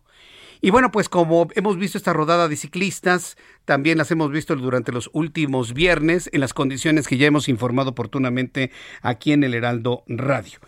Para hablar sobre la situación y la realidad de la movilidad en bicicletas y bueno, en otras formas de, de- movilidad de la Ciudad de México, me da mucho gusto saludar a través de la línea telefónica a Areli Carreón, presidenta de la Asociación Bicitecas, a quien yo le agradezco estos minutos de contacto con el público del Heraldo Radio. Estimada Areli Carreón, bienvenida, muy buenas noches. Muy buenas noches, Jesús Martín. ¿Está participando Bicitecas en la rodada de hoy? Eh, no, nosotros tenemos cancelado nuestro paseo eh, debido a la pandemia. Ah, usted, ah, entonces ustedes no están, no están rodando por la pandemia.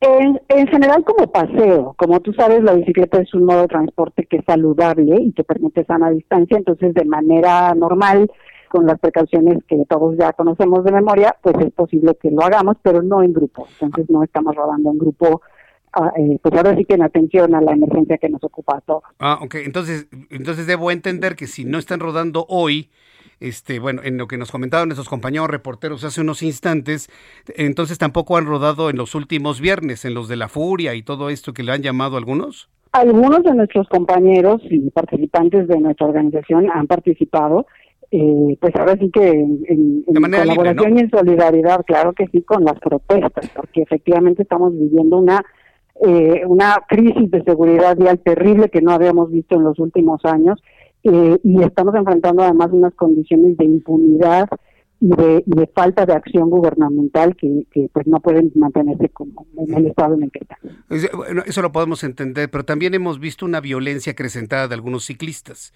Hoy me tocó ver precisamente uno llegando aquí a las instalaciones del Heraldo. Venía junto a un automóvil, el automóvil iba a dar vuelta a la derecha, pero como Insurgentes tiene ahora el carril, pues venía un ciclista pues no le soltó una patada a la lámina y, le sumió la puerta. De, verdad, este, esa es la posición, no digo de ustedes, de algunos ciclistas, de tener que soltarle una patada a la portezuela del vehículo y provocar un daño.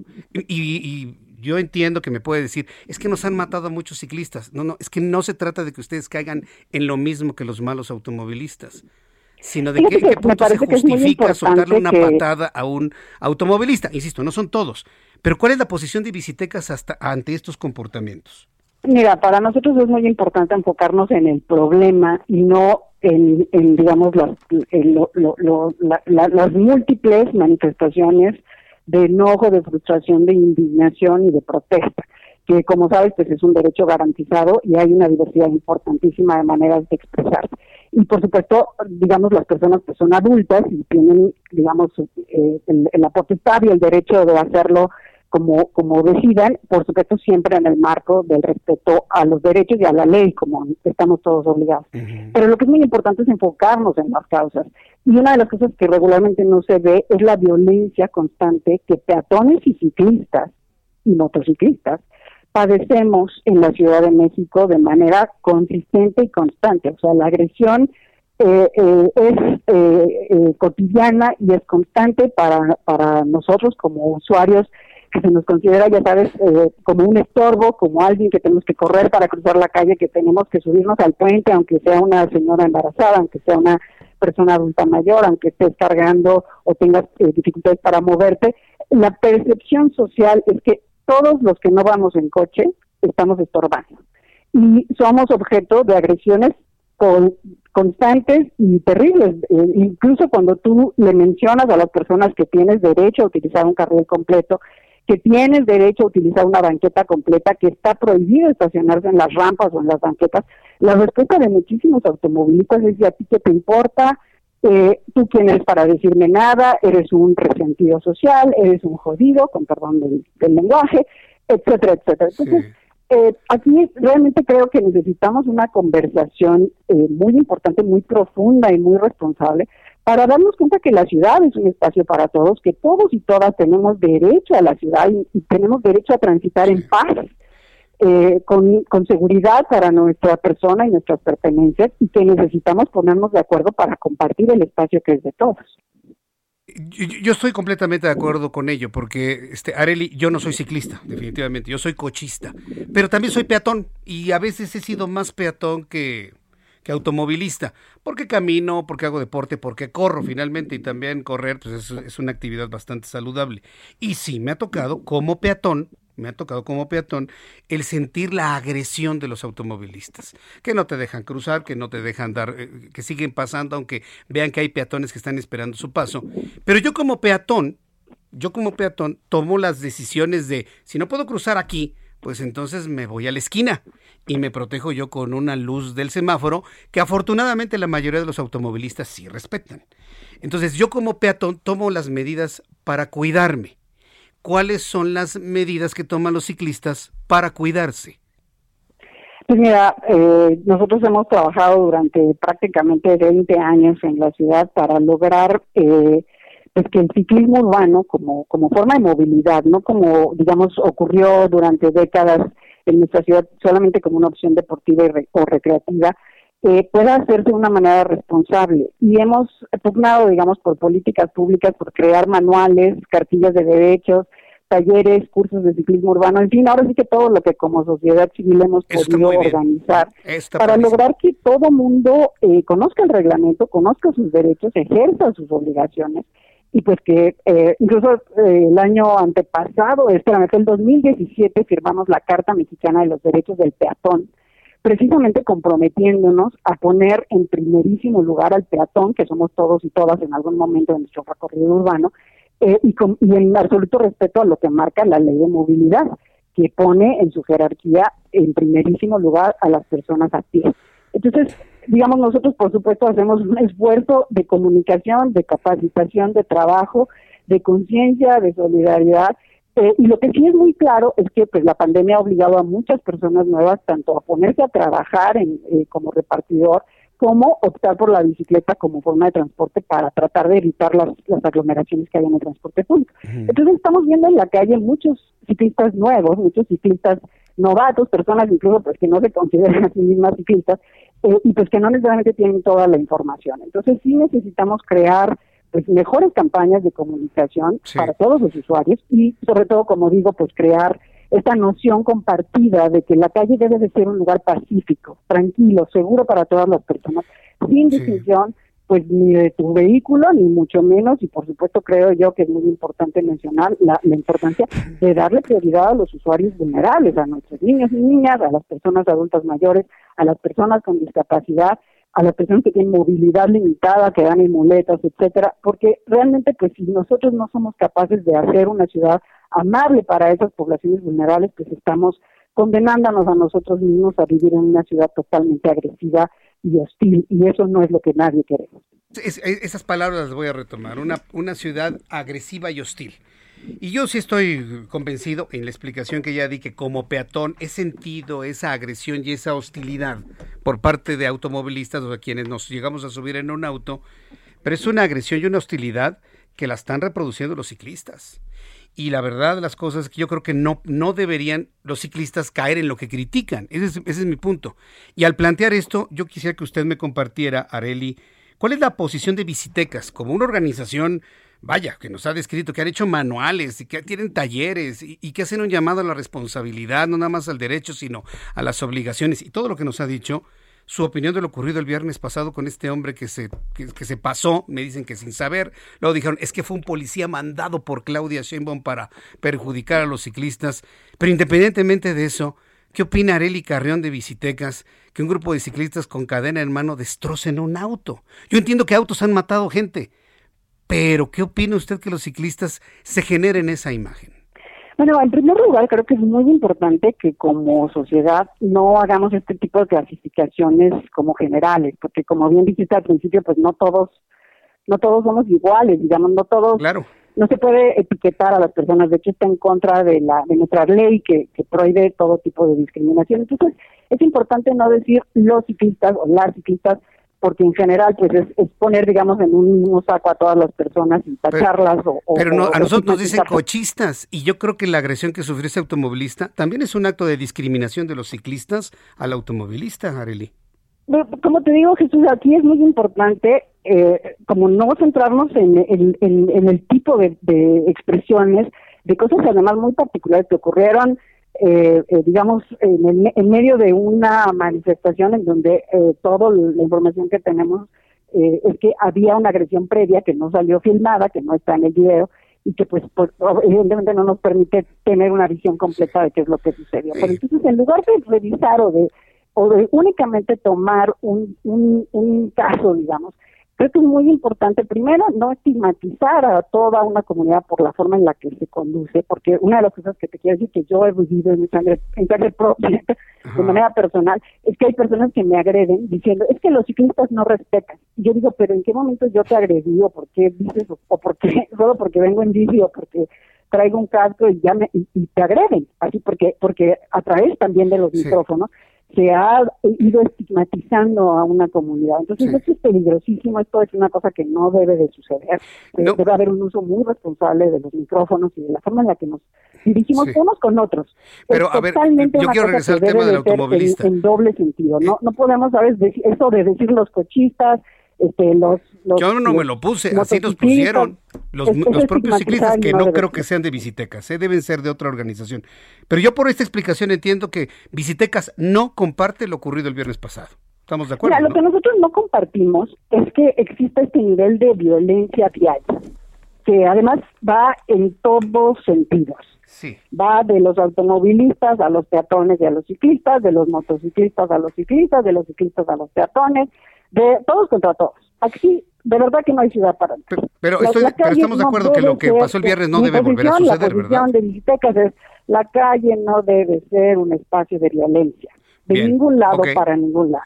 Pero, estamos de acuerdo que no puede volver a suceder lo del viernes, ¿no? Digo, ni tampoco lo, lo, que necesitamos es justo prevenir lo que produce este tipo de protestas y este tipo de encontronazos entre civiles. O sea, puede volver a suceder. el reclamo que le estamos haciendo a la jefa de gobierno, al, gobierno de la ciudad, que, que se ha, permanecido como, como, ¿sabes? Como, como eh, espectador, mirando cómo nos agredimos unos a los otros sin tomar medidas, sin tomar cartas en el asunto sin hacer lo que tiene que hacer, lo que por ley está obligado a hacer. Y eso es lo que no podemos, eh, o sea, este estado, digamos, de indefensión en el que nos encontramos los habitantes de la ciudad ante un problema gravísimo, eh, que se está eh, complicando, te digo, para nosotros es muy claro que estamos viviendo una crisis de seguridad vial. En, en los últimos en estos primeros dos meses del año han muerto 61 personas. Sí, son, son muchas personas, definitivamente. Automovilistas, motociclistas, peatones en su gran mayoría y también ciclistas.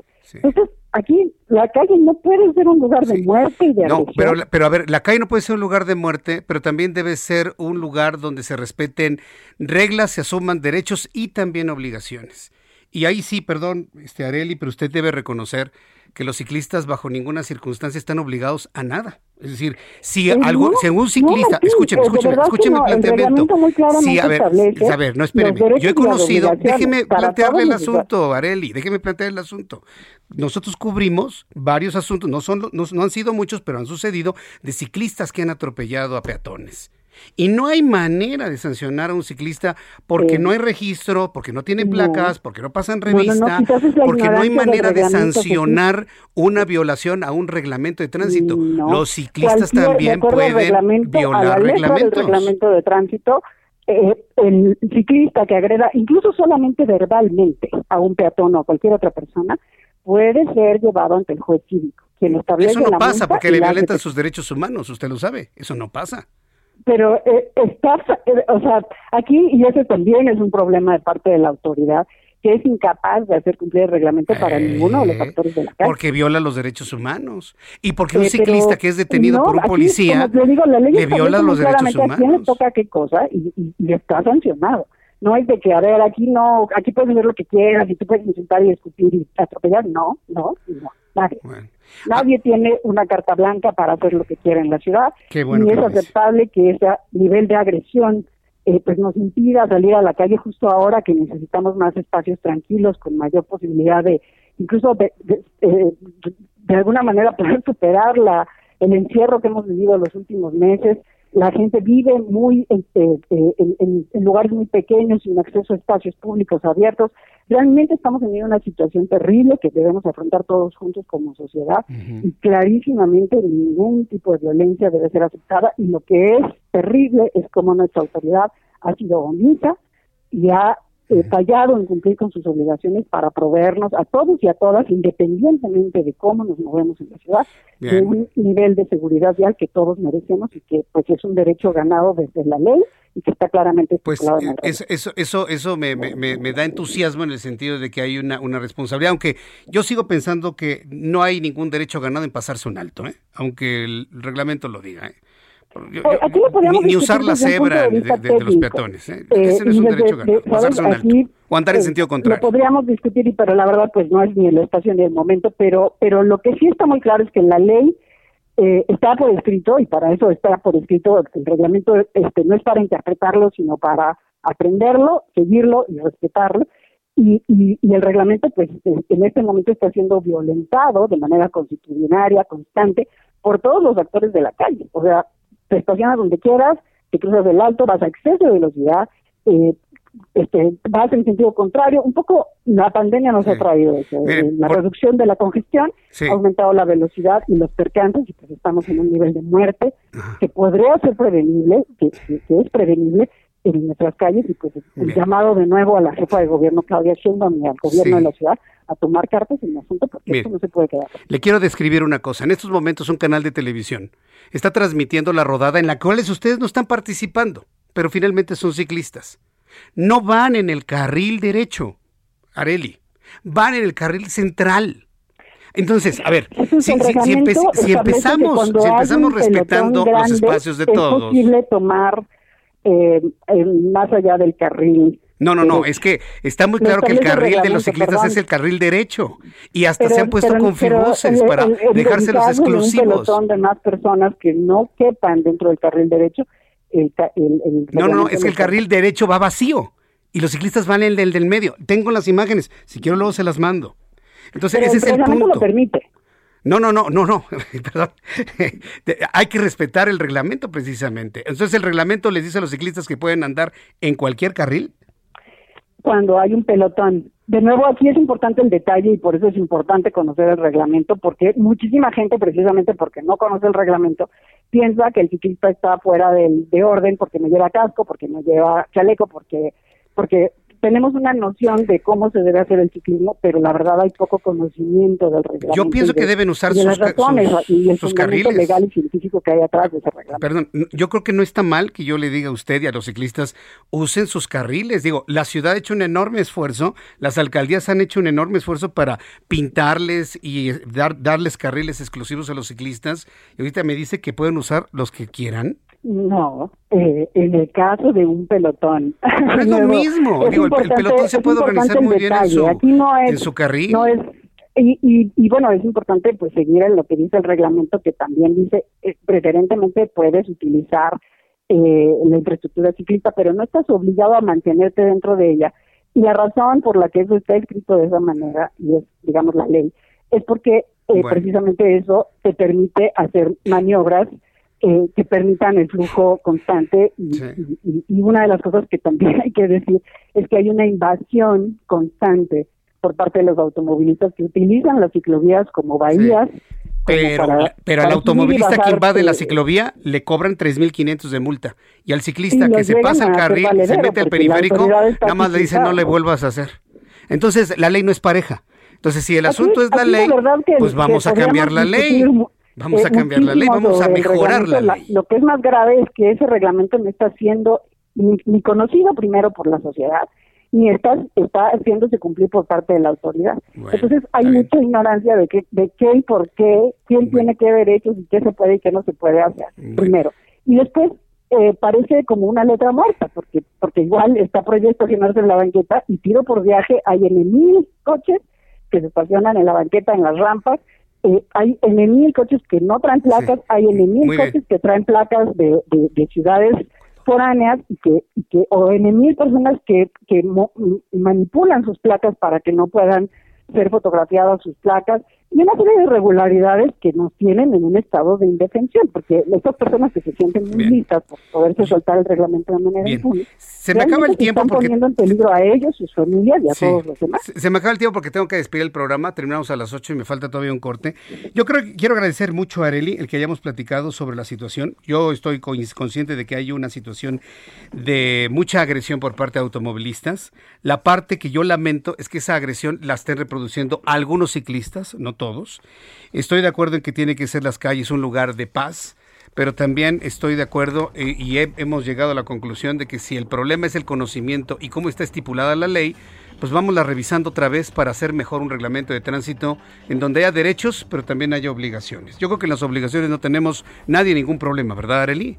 Por supuesto que no. Ah, la calle es una responsabilidad compartida y, pues eso es ahora sí que de lo que, lo que queremos, una calle ordenada en donde todos quepamos y donde todos nos respetemos unos a los otros, porque eso es lo que esa es la ciudad en la que queremos vivir. Muy interesante. Nos extendimos una buena cantidad de minutos. Areli Carrión, presidenta de Visitecas, porque es un asunto importante en cuanto a la convivencia en la capital del país y en otras ciudades de la República Mexicana. Le envío un fuerte abrazo y muchas gracias por su tiempo, por su paciencia y por su conocimiento. Gracias, Areli. Buenas noches. Que le vaya muy bien. Hasta luego. Areli Carrión de Visitecas. Ya nos vamos, muchas gracias. Le debo internacionales, se los presento mañana y este otras noticias que nos quedaban pendientes, pero era un asunto importante a ventilar el día de hoy. A nombre de este gran equipo de profesionales de la información, lo espero mañana a las 2 por el 10 en el canal 10 de su televisión y a las 6 de la tarde en el Heraldo Radio en todo el país. Soy Jesús Martín Mendoza, gracias, hasta mañana. Esto fue Las noticias de la tarde con Jesús Martín Mendoza. Heraldo Radio. La HCL se comparte, se ve y ahora también se escucha. Ever catch yourself eating the same flavorless dinner three days in a row? Dreaming of something better? Well, HelloFresh is your guilt-free dream come true, baby. It's me, Kiki Palmer. Let's wake up those taste buds with hot, juicy pecan-crusted chicken or garlic butter shrimp scampi. Mm. Hello Fresh. Stop dreaming of all the delicious possibilities and dig in at HelloFresh.com. Let's get this dinner party started.